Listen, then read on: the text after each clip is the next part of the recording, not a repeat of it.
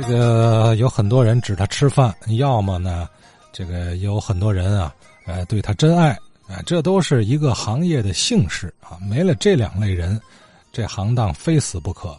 当年天津卫为什么戏曲曲艺这么火爆啊，兴旺，就是这两类人太多了啊，真爱铁粉儿对吧？比如那些名票，看王余生王先生，对吧？票界大王不得了，从小就酷爱京剧。从上学那会儿就已经会了好多戏了。任秉建任老的父亲啊，你看任秉建任老已经是九十八岁高龄。任老的父亲和王余生先生是同宿舍的同学，你看多寸呢。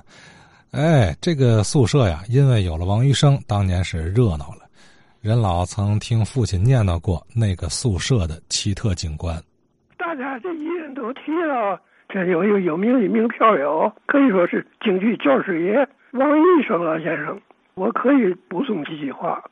王医生他在直隶第一师范学校上学的时候，跟我父亲是同学。他比我父亲早一班，我父亲是三班的，完全师范科三班的，他是二班的。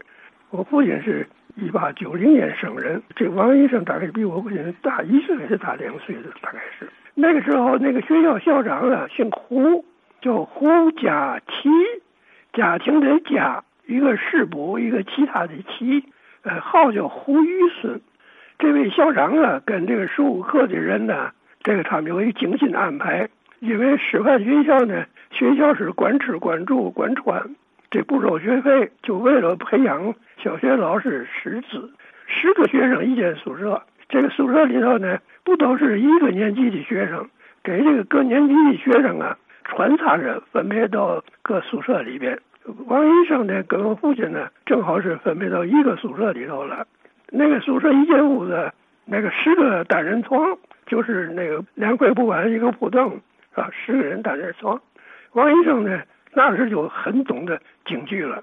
他一看呢，他说这十个十个床啊，咱们把这个床啊，咱咱都合并一块儿，连在一块儿呢，大伙儿就成一个通铺了。为什么成个通铺呢？他说：“我我教你们唱京剧，他是文戏武戏全教。用他自个儿的话来说，生旦净末丑，神仙老虎狗，说这都是演员。你别看呢，他当神仙的那也是演员，说去老虎的、去狗的都是演员，各种戏他都能教。开始可有趣了，开始先教给大伙儿折跟头，折跟头拿大顶拿倒立，是吧？一个月练。”哎，有的学生练不好，说他真是亲自示范，说他你靠在墙边上，我扶着你，说你就可以立起来了。这个该拿那三头顶呢，三头顶呢，啊，就在床边上脚上，这床边脚上脑袋从下是拿三头顶，因为那时候那都是小学毕业生啊，年纪一般还都是比较小啊，也有岁数大一点的，有的胆子很小，就不敢折跟头，不敢拿倒立。晚上就亲手教，亲手扶着，亲手教窍门我告诉你，手搁哪儿，脑袋顶在哪儿，然后这么一使劲，你就可以立起来。你不要害怕，有我扶着你，不会被你摔着，是吧？非常耐心的教给大伙儿，同时也教给大伙儿唱。这一教不要紧的，这个宿舍呀，简直就成了一个京剧戏班了。这个旁的宿舍的学生听了以后，哎，真的还有人唱京剧的，然后大伙儿也过来听，过来唱。后来有的老师也都来听，比如有的同学讲：“哎，我想学哪出戏？”那王医生就给他讲，不管是文艺武戏，说他都讲，而且还讲这个京剧的种种常识、京剧名角的故事等等的。后来呢，他们这间宿舍就成一个京剧的俱乐部一样了。所以我父亲呢就会唱京剧。那我父亲跟王医生先生呢，虽然都是在天津几十年。可是后来就一直没有联系。后来王医生先生也在学校当过老师，经过好几个工作了。最后落的一个单位呢，就是河北梆子剧团。那个团长不是这个李邦佐嘛？因为我认识李邦佐，是吧？所以后来知道王医生先生最后是在这河北梆子剧团当编导。这河北梆子有些剧本啊，就是王医生先生写的。这个我就简单说这么几句吧，做一个补充。你看看，因为有了王余生啊，这个当年，呃，这宿舍啊就成了戏班子了。改大通铺了，这个文戏武戏还都教，倒是没打啊。